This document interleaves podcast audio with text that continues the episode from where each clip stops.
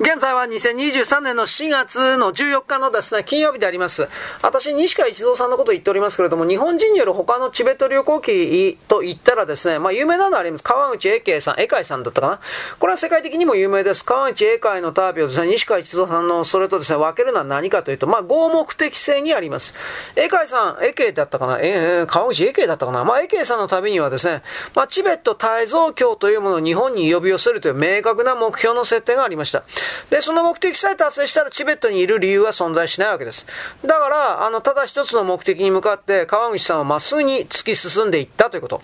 で、川口さんの旅には強烈な意志の貫徹があるわけです。で、それに比べると西川さんのですね、旅の本質というのは、本来の目的、彼の目的が消えちゃった後も止めることはできませんでした。で、その無意識の衝動性にあります。なぜそんなことをしたのかっていう。西川さんの旅行記を大体読みますと、天性の漂白の人、さまよう人という感がですね、そこからにじみ出るわけです。西川さんの著作に言うとチベット人にとって耳障りの悪いこと、批判的なこといっぱい書いてあります。身の毛がよだつような記述もあります。なんか肉食ったんじゃなかったか、人間の。どうだったかな。まあ、西川さんは淡々と書いておりますけど、チベット人としては受け入れられない部分が非常に多い。だけど少なくとも西川さんの視線においては、チベット人はクソを食うガキとも言うべきもので、まあ私の見た人種、私の聞いておる人種の中では、あれくらいお愛な人間はないと思うです。汚い人間はいないということ。言い切ってしまうような川内英系のごとき文明人が未開人を見下すような差別意識はないということ。うん。まあ、つまりあの、川内さんはそういうふうに書いてたということですね。で、西川さんは諜報員だったわけですが、彼らの戦後はどうであったのか。西川一郎さん一旦故郷には帰りました。で、1958年に岩手県水沢に移りまして、化粧品の、まあ、卸会社に就職しました。で、その後、1967年に盛岡の駅前で、姫神という店をですね、お姫様に髪の毛という店を開業してですね、美容院に先発剤なんかを卸す仕事に生涯従事しました。で、1981年、東京の六本木の国際文化会館において、チベット文化研究が主催しました、西川一蔵さんの講演会があったわけです。で、いろいろな人が、まあ、あのね、集まったんですけれども、結局彼の話というのは、その、なんか、ひょうひょうとしていてですね、聞いた人が何を聞いてるのかわからないというか、で、まあ、質疑応答の中でですね、もし機会があったらもう一度チベットに行ってみたいかというふうな質問あったんですが、いや、もう二度と、興味ありませんというふうな、びっくりの仰天の、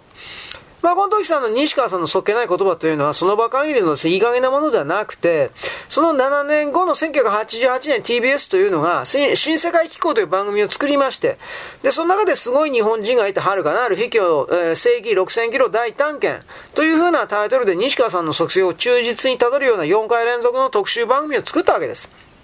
で、現地取材したのはレポーターでございます。で、主役のはずの西川さんは現地を再訪しなかったばかりが、ついに一回もテレビの画面に出ませんでした。嫌だと言ったんですね。で、西川さんは2001年の12月に東京で開催された私たちはなぜチベットを目指したかというフォーラムにパネリストとして登壇しました。まあ、これはどうなんですかね、このあたりは。で、そこで西川さんというのは在日チベット人たちを前にしてですね、チベット人大嫌いです。チベット人から学ぶことは一つもないですとすごいことを言ったようですね。で、その一方で、電電太鼓を叩きながら巡礼の歌なんか歌ってみせたしてですね、満足は満足だった。当時西川さん83歳です。その時に巨来したものはどんな境地だったのか誰にもわかりません。引き寄せ駅8年の選考という本というのは、西川さんが世の中に残した唯一の著作と言えます。で、その後西川さんがですね、心情を吐露した文章があるのかどうか、これはわかりません。あるかもしらんけど、どうだろうね。まあ、とりあえず西川さん戦後の日本をどう見たかというものの内容が、秘境聖域8年の選考の中にはあります。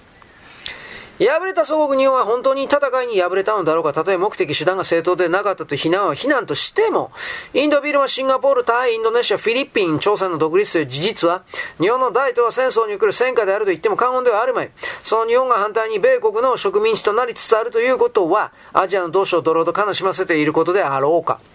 高校時代にですね、扶養、扶養処分、扶養処方版でですね、非教聖域8年の選考というものがまず最初に出たんですね。日本の読書人にですね、だいぶ衝撃を与えたんですが、でもたくさんの人読んでなかったんですね、これはね、なんだかんだ言うけれども。で、まあ、とりあえず2008年の2月の 7, 7日、2月 7, 7日、まあ、漂白の人、西川一蔵さんは人知れずその生涯を終えています。まあ、誰も注目はしなかったわけです。で、あの、戦前チベットに潜入した日本の諜報員は西川一蔵さん、木村久夫、なんかね、久夫さんか。まあ、全員モンゴル人になりすましていたわけです。なんでモンゴル人だったのか。理由は2つある。モンゴルとチベット民族というのは、あの、民族も言語も違うんですが、宗教を同じにしています。宗教同じというですね。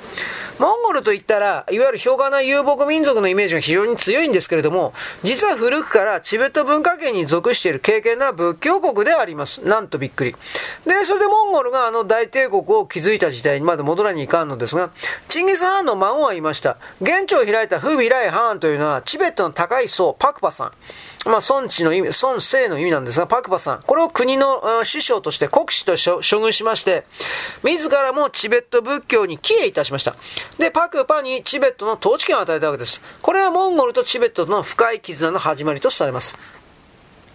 で、1578年、トムとモンゴルのアルタン・ハーンという人は、ラサのデブン・テラのですね、第三代活物のソナム・ギャッツを呼んで、招聘して、で、ダライ・ラマの称号を与えています。つまりこれはダライ・ラマ3世で、ダライというのはチベット語ではありません。大きな海、大海という意味のモンゴル語だったわけです。モンゴルの言葉。で、その転生者であるとされるダラマダライ・ラマ4世というのはアルタン・ハーンの孫です。つまりモンゴル人だったわけですね。で、1642年、オイラートモンゴルのグシハーンという人は、ダライラマ5世をチベットの法王として正式に承認しました。で、これがガンデンボタンと呼ばれるダライラマ法王朝の成立とされています。で、この360周年を祝う式典というものが、2002年にダラムサラで、えー、強行されたわけですね。まあ中国ようこれをですね、許したかなと思ったりもするけど、まあ360という数字点は60年で還暦となる。10巻12子の60目、6週目にですね、相当しまして、あの、チベットにジリンタントラというですね、あの、歴法、暦の法上においては極めて神聖な周期とされております。つまり、チベットとモンゴルの間では切っても切れない深い歴史的関係が存在します。これは今でもですね。で、それを反映しまして、戦前までは昭和の時代にも数千人単位のモンゴル人ラマソーというものがチベットに留学していたわけです。で、西川一蔵さんが修行したラサの三大寺院というのはデブンテラ、デブン寺はですね、出身地別に4つの学童に分かれていました。で、モンゴル人というのは5万学童という僧帽に集められていた。で、5万学童というのは総勢約4000人のモンゴル人のラマ僧を要していたというものすごいでかいところですね。で、このような僧帽の運営のお金、経費というのはそれぞれの出身地からの錠剤、寄付によって成り立っていた。チベットとモンゴルの二国間関係というのはですね、島は菩提寺と瀬主の関係係というようなもんです。で、西川さんが講話技術で、義塾で半年間モンゴル語を学んだ後に、さらに徹底してモンゴル人になりきるために、1年間モンゴル人ラマソウと帰居をですね、共にしたというのも、うちモンゴルに行ったサッチン廟というですね、チベット仏教のお寺、僧院だったわけです。で、そこではモンゴル人の生活習慣とチベット仏教のしきたりの両方をいながらにして学ぶことができたということ。で、チベットに潜入した日本の諜報員がモンゴル人に偽装したもう一つの理由があります。それは満州をめぐる国策と無縁ではありません。戦前よく使われた満蒙という言葉でですね、表されておりますが、モンゴルについて考えるときに満州の問題は避けて通れないんです。中央ユーラシアの専門家に宮脇純子さんがいます。世界史の中の満州帝国という本が出します。これはいい本です。で、満州はですね、歴史的に漢人王朝の領土ではありません。トゥングース皇系の、トゥングース、ツングース5系のですね、ジェシン、まあ、女神族ですね。まあ、女神族の地だったわけです。つまり、そうそう、満州っては地名ではなく民族の名前です。清朝のですね、体操本体寺というのが、あのー、ジェシェン、ジュシェンという故障を禁止して、満州。これ満州なんですけど、満州と呼ぶように命じたところからその名前になったとされます。で、満州の地においては清朝にとってですね、訴訟発祥の神聖な古地でありますから、肝心は入ってはいけないというふうに禁止されておりました。ところが清朝が崩壊した後、肝心が大量に入植してですね、急激に、えー、漢化、中国化が進んじゃって、満州人の独自の言語とか文化がすっかり衰退しちゃいました。で、ひとたび汚れを浴びた、まあ汚いですね、肝心汚いですね、まあ浴びた蘇州の地は二度と元には戻らないということ。これはあの、あの地に住んでる人々は今でもこういうことを思っておりますね。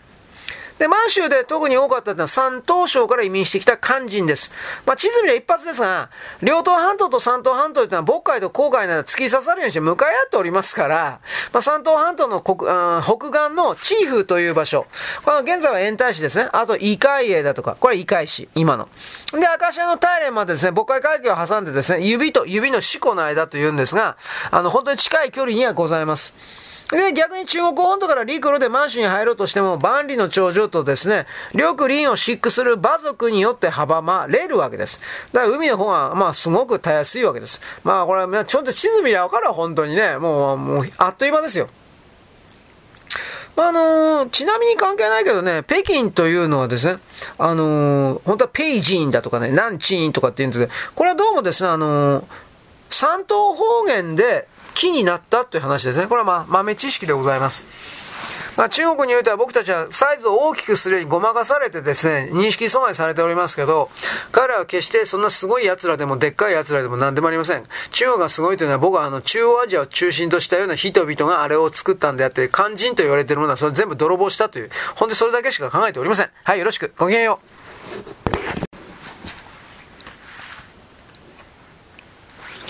現在は2023年の4月の14日のですね、金曜日であります。中国によってゼロコロナ政策というものがあって、これがどんだけひどいもんであったか。で、ゼロコロナ政策をやめちゃったというふうなこと、新十条というものをやったんですが、緩和内容。つまり緩和される前の中国は地獄だった。国そのものは牢屋だったというふうな感じですね。まあ、現在のゼロコロナ政策というか、まあ、このコロナの完全撲滅を目指すためにですね、国民全員の定期的な PCR 検査をまず前提としました。広範囲な物理的封じ込めを中心としました。で、この新十条というのはゼロコロナ政策緩和でこれは早い、もう全部破棄したんですね。やめちゃったわけです。つまりこの政策大転換というのはコロナの撲滅という当初の政策目標を達成したからそうしたんではなく、感染拡大状況下での転換だということ。つまりゼロコロナ政策そのものがもう完全に、まあ、あの、敗退、もうダメで、隠せなくなって、どうにもならなくなって、で、あの、こじつけの辻褄合わせのために新十条というものを出したんだということです。で、緩和に伴ってですね、爆発的な感染拡大に備えるというふうに言いながら、まあ、あ新たな対策が用意されていたかないですね。現状時点全然報道に出てませんけれども、4月のこの段階においても死んでる人がどうもいっぱいいるんですが、これ全然伝えられてないですね。これどこまで続くのかなと僕はあの、こっそりと見てるんですが、わかりません。で、高齢者とか重症化率の高い人のワクチン接種も行き届いておりません。これは行き届くことはないでしょう。緩和後に逼迫する一般医療体制の対策もありません。つまり病院がですね、満満タンというか満床になってます。満床になってどうなるかというと、死ねばですね、飽きます。そんな感じです。で、極論すればコロナ対策の放棄です。何もしないということ。反封じ込め運動からですね、反春近平反体制運動になっちゃったんで、全国的に拡大したんで、で、まあこれバレてないけど、習近平政権に多大な打撃を与えるのは間違いありません。で、まあ、政府は抑え込むでしょう。で、反対再運動の拡大を恐れまして民主の不平不満緩和するためにゼロコロナ政策からの転換を図った。これはまあ言い過ぎではない。で、ゼロコロナ政策の緩和策とタイムスケジュールというのはデモが勃発する前から実は検討されてました。でも、デモ起きる前から。まあ、だからもう隠せなくなったんですよ。11、12月ぐらいの時点でゼロコロナやっても全然関係ない。オミクロンだから。徹底的に広がって、11月、12月の時点でオミクロンでいっぱい人死んでたんですよ。どうも。それですら、だからそれだけ中国人において免疫提供が、抵抗が、彼らの自然破壊によって破壊されたっていたのかっていうのはようわかるんですが、まあとにかく2023年3月の全人代の終了の後に完全に会話する予定ではあったそうです。これはちょっと前倒しで早くなったんですね。で、この突然の大転換を意味することは何かといえば、習近平主席政権とは民衆の抗議運動に一応押されて感染拡大中であったにもかかわらずゼロコロナ政策撤廃を余儀なくされたということ。まあ、これは民衆に対する政権の敗退の形になってますから、これはどっかで必ず揺り戻しがきます。復讐というか。まあ、結局、その国民経済に大きな負担を強いるゼロコロナやったんです3年間やったんですが、まあ、政策撤廃して、このコロナ拡大を許す以外ないということ。つまりこの2022年の末にて習近平政権で3年間にコロナと民主両方に敗退したという言い方になります。これは表向きの言い方。しかしこの3年間のゼロコロナ政策によって中国の経済を徹底的に逆に自分で自分を殺して痛めつけることによって、上海バスの息の根を、息の根を止めることに成功したから、政治的な意味においてはこれは成功したんです。中国においてはこれらの政治的失敗だとか成功というものを内部の権力闘争が成功したか失敗したかで測らなければ意味がありません。で、今回のゼロコロナデモに関して似たようなものに関して香港の大規模デモというものもありました。でも結局その時あの、香港政府の逃亡犯条例の改正案に抗議しまして、で、デモを先導した後ですね、決めつけられて事件判決、事件判決受けて牢屋にぶち込まれた周庭さん、アグネス長さんですね。まあこれどうだったんですかね？あの人はスパイだったという説もありますけれども、どっからどこまで。まあデモに対しては必ず当局にデモの中心人物の拘束が伴います。で、今回のですね、白紙革命において大きな叫びを上げた学生たちにおいてもその後はどうなったのか。まあだ、だ、捕まったらしいですけどね。2015年の7月1日に施行された天下のこう国家安全法ということを思い出してほしいんですが、習近平政権というのは新たな総合的国家安全体系の構築を目指しました。で、国家の安全を政治経済、社会の各分野について幅広く規定する国家安全法というものを2015年の7月1日から施行したわけです。で、そもそも国家安全法というのは1993年に制定されておりましたが、全34箇条からなりますこの法律というのは、反スパイ活動に関する規定を中心とするものだったんです、本当はね。で、習近平政権は制定から20年以上経過した国家安全法を見直しすることと決めて、国家国土情報テロ対策宇宙利用に至るまで広い視野を入れた84箇条からなる新しい国家安全法を制定したということであります。で、新しい法律、国家安全法というのは施行されて間もない2015年7月9日でございますが、当局というのは数百名の人権派の弁護士、人権派弁護士、活動家、全部摘発逮捕。で、多数の有罪判決になりました。で、同時に逮捕されて懲役3年の有罪判決になった高広告さん、これ有名人ですね、起訴された主な罪状というのは、レストランにて集会参加、あ弁護士による労働運動の介入についての討議。そんなもんでっちゃんがいいとこなんですけどね。討議しただけで逮捕有罪、国家の安全を脅かす行為とされているという、今の中国は。意見封じ込める天下の悪法なのはまあわかる。で、国家安全法に準じて2020年の6月にいた香港国家安全維持法という、香港でも特別施行されるようになりました。その講師は大きく5つあります。一つが国家分裂、世間転覆、テロ活動、外国勢力と結託して国家安全に危害を加える行為を処罰するというものです。まあ、一見もっともまあ、それはどこの最もですね。で、二番、香港政府が国家安全維持、国家安全委員会を設立するということ。で、3番が中国政府が指導監督のために国家安全維持交渉を設置するということ。で、4番が中国政府が特定の情勢下でごく少数の犯罪案件に管轄権を行使するということ。で、5番が国家安全維持法が香港の他の法律と矛盾する場合、国家安全維持法を優先するということ。で、これもう大体見ればわかるけど、ここでもう香港の自治というものは消滅したんですよ。誰が飛び立ってそうですよね、これは。国家安全維持交渉っていうのは中央政府直属の公安警察と秘密警察機関。で、共産党政権のですね、管轄下で独自に捜査権と逮捕権を持ってます。つまり香港政府の管轄ではありません。香港政府の上に立つ警察権力を、香港の中に存在させるということです。で、あのー香港の法律よりもですね、国家安全維持法を優先させるとあるもあるもんですから、香港基本を完全に無視して、国家安全法の恣意的な、つまりその時その時の都合のいいような拡大解釈によって弾圧や粛清し放題ということ。つまりこれはやっぱり一国二制度が終わったということですね。だから台湾のですね、万永久なんかが一国二制度が再び復活したんだみたいなことなんかこの間中国にいた時にいたそうですが、帰ってきた時に、こんなもんまあ100%守られませんよとは言います。で、香港国家安全維持法で外国人にも適用される、もう信じがたいことなんですが、38条にあります。あのー、香港特別区住民の身分を持たない人が、香港特別区以外の場所で、本法律の定めた法律を犯した場合、本法律の適用となる。どういうことかわかりますか？つまり日本人が、香港特別住民ではない、身分を持ってない人は日本にいても、日本人が日本の国内にいても、つまり香港特別区以外の場所にいても、香港国家安全維持法が適用されるということ。めっちゃくちゃでしょ。あの、他国の国家試験なんか無視。つまり、香港国家安全維持法というのは一国二制度の C どころか、ね、でもこれ、まあ一国二制度どころか世界は中国のものだと言ってるんですよ、これはっきり言って。こういうの、どう思いますかと僕は言いますよ。でもこれは金の卵であった香港を、まあ、鶏、香港を自ら殺す行為でもあります。結果として香港というのは香港人の大量の国外流出になりました。人材と資金が流出しました。で、外国企業金融機関の撤退、自由貿易港としての機能が喪失しました。で、国際金融センターとしては衰退を余儀なくされました。で、一国二制度の約束を公然と破ったということで元から薄いですね。国家的信用がさらになくなりまして、で、え英国、米国との対立も尖っていったわけですね。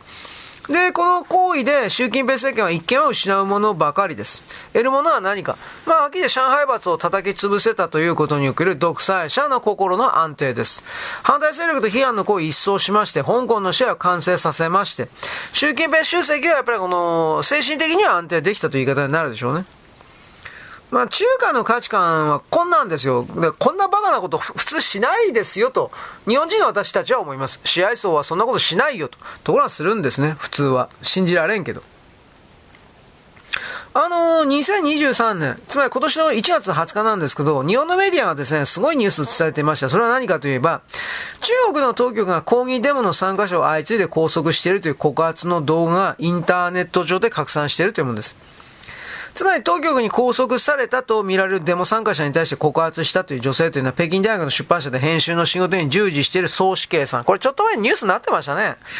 あの、総死刑さんは動画の中で皆さんこの動画を見てる私はすでに警察に連行されていると述べまして、自分が行方不明になったらこの動画を公開する友人に頼んだと説明しました。で、我々は現場で秩序を守って警察との衝突も一切なかった。で、我々は言われもなく消え去りたくないと訴えたんですが、総死刑さんは、まだこれ出てきてないんじゃなかったかなと思います。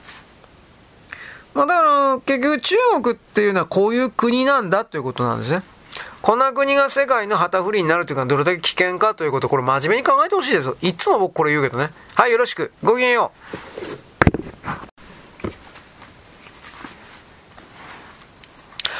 現在は2023年の4月の14日であります。中富の鎌足さんというものはですね、歴史的に何をやったのかということですね。僕はこれ未だによくわかっておりませんけれども、とりあえず、あのー、まあ、脱期の変といったら段階においてはです、あのー、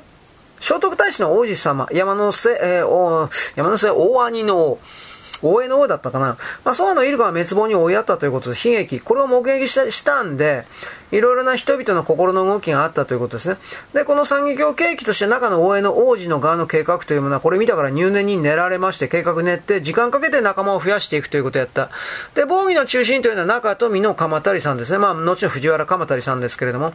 で、鎌足さんというのは中野大江の王子とですね、えー、まあ、偶然再会しましてね、意気投合したことになっております。偶然ではないでしょうね。三次の場所というのはですね、南淵塾、南淵塾ですか。まあ、あの、断山神社とされていますが、これはわかりません。う嘘だというか疑わしいとされます。なんとも言えないですね。で、あの、帰国後のですね、南淵聖安さん。これあの、なんか中国にずっといた人ですよね。確かそういう設定だったと思うけど、何十何十年か、30年間ぐらいいたんだっけ？ね。まあ、それ帰ってきて、この人が、あの、本当の、黒幕ではないか的なことを言う人、現代のね、赤い歴史学者的な人いたそうですが、まあこれも多分違うんじゃないかなということです。まあとにかく、ソアさんは、とりあえずこのいろいろな脱期の変を含める、大会の改新を含めるいろいろで撃たれた、殺されたという、滅亡したということではあるんですけれども、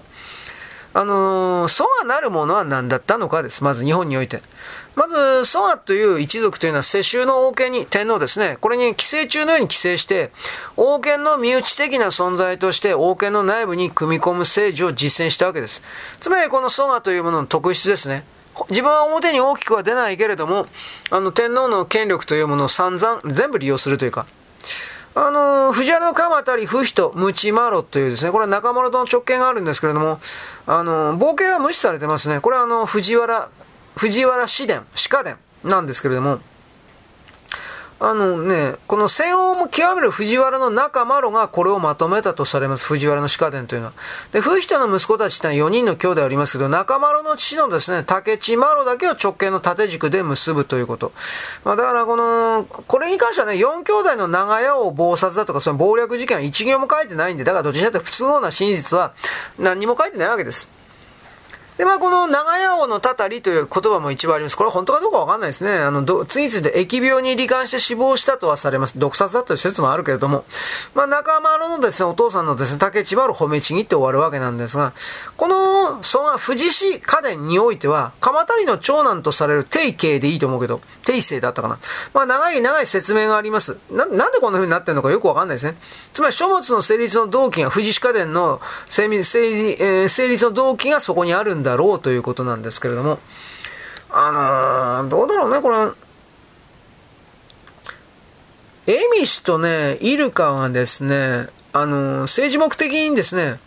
違うところを見ていたんではないかというふうなことからこの富士歯科伝が出たとか、いろいろ言いますね。